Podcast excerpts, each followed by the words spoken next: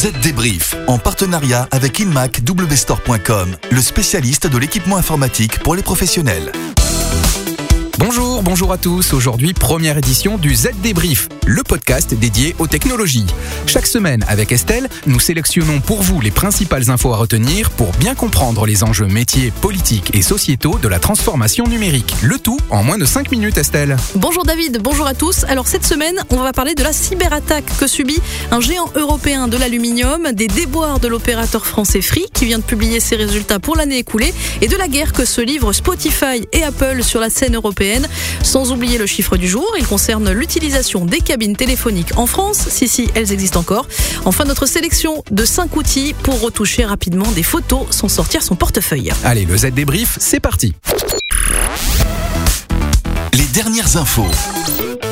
Estelle, première info, une cyberattaque qui touche le géant européen Norsk Hydro. En effet, ce n'est pas une petite attaque. Pour situer, elle a été identifiée mardi dernier comme une infection par le ransomware ou rançongiciel Lockergoge et les conséquences sont très importantes. Alors dites-nous tout d'abord, qu'est-ce que c'est que cette société Norsk Hydro? Rien de plus qu'une société norvégienne qui est l'un des plus grands producteurs d'aluminium au monde. Et alors quelle est l'ampleur des dégâts? Eh bien l'attaque a paralysé une partie de l'infrastructure du groupe et l'a obligé à passer à des opérations manuelles dans certains site de production. Norsk Hydro explique que la cyberattaque n'a pas eu d'impact sur la sécurité des personnes et que les fonderies de son vaste réseau international fonctionnent à présent en mode manuel sans l'aide de ces systèmes informatiques. Mmh. On a donc sauvé les meubles. Et pas vraiment car la situation de Norsk Hydro est aujourd'hui très grave. L'ensemble du réseau mondial est en panne, ce qui affecte la production et les activités de bureau. La société explique aussi être dans l'incapacité de se connecter au système de production, ce qui induit des arrêts temporaires dans plusieurs usines. Preuve encore une fois de la vulnérabilité des systèmes industriels à ce type de menace. Maintenant, Estelle, prenons un instant pour observer l'activité de Free et plus précisément ses derniers résultats. Eh bien, David, le moins que l'on puisse dire, c'est que le groupe de Xavier Niel ne va pas bien. Free vient de passer sous la barre des 20 millions d'abonnés fixes et mobiles et le succès promis de la Freebox Delta n'est pour le moment pas au rendez-vous. Mais pourtant, le chiffre d'affaires de Free progresse. Eh oui, de 0,6% en 2018. Mais cette progression est due en grande partie au lancement de sa branche italienne. Mais alors, où est-ce que ça coince? Eh bien, sur le marché français. Iliad, c'est le nom de la maison mère de Free. Donc à l'an passé enregistré un chiffre d'affaires en repli de presque 2% et la raison principale c'est la perte d'abonnés aussi bien dans le fixe que dans le mobile due selon le directeur général Thomas Reynaud à une concurrence exacerbée. Alors dites-nous maintenant, Estelle, quelle stratégie Free compte adopter pour redresser la barre Eh bien, le groupe envisage de céder son activité de pylônes sur lesquels sont installés ses émetteurs. Une réflexion est en cours. L'opérateur compte aussi miser sur le marché entreprise, notamment via l'acquisition de l'opérateur et hébergeur de Cloud Jaguar Networks. Un marché porteur, puisqu'en 2017, il représentait plus de 9 milliards d'euros selon l'ARCEP, le gendarme des télécoms. Reste désormais à connaître quelles orientations majeures l'opérateur prendra. Le rendez-vous est pris mi-avril. Et maintenant, Estelle, vous nous parlez de la guerre que se livrent actuellement Apple et Spotify. Et c'est Spotify qui a le premier engagé les hostilités devant les autorités de la concurrence de l'Union européenne. Le service de streaming musical suédois accuse la marque à la pomme de limiter volontairement le choix et d'étouffer l'innovation. En clair, Spotify reproche à Apple de lui prendre 30% de commission sur les transactions réalisées par ses utilisateurs via son application. Spotify s'inquiète aussi du traitement de faveur que pourrait réserver Apple à Apple Music, sa propre plateforme de streaming musical. Et Apple a tout de suite répondu. Et oui, rapidement et publiquement, ce qui n'est pas dans ses habitudes. La firme américaine a expliqué que certes, Spotify lui paye une redevance, mais qu'elle est dégressive. Apple indique également avoir euh, approuvé et distribué près de 200 mises à jour d'applications au nom de Spotify. Bref, de jouer le jeu de la distribution et de l'innovation. Enfin, Apple n'y va pas par quatre chemins. Je cite son communiqué.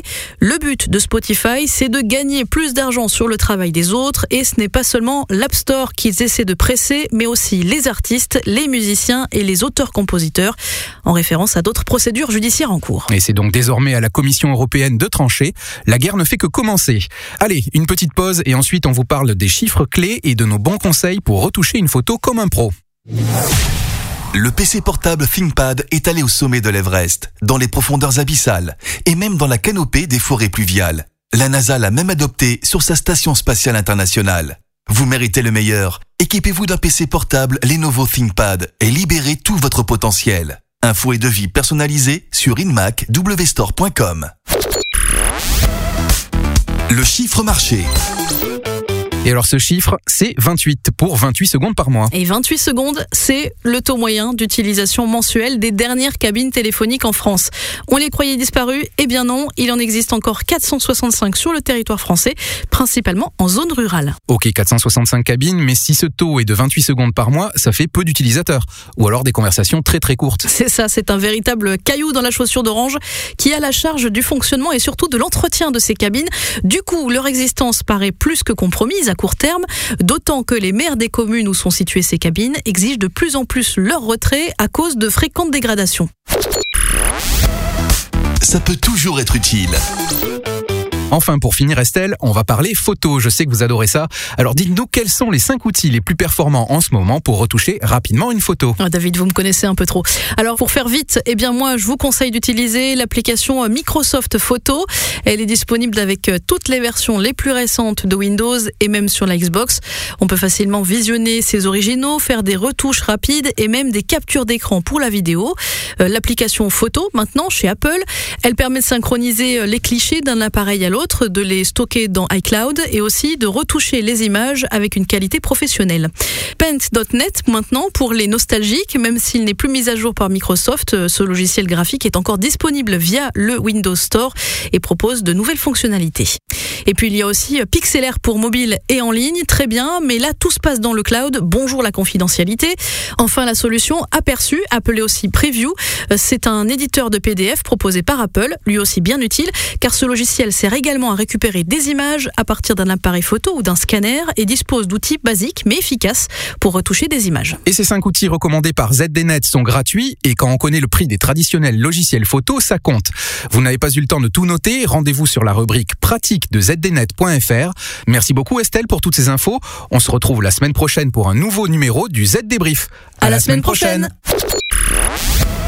Z Débrief, en partenariat avec InmacWstore.com, le spécialiste de l'équipement informatique pour les professionnels.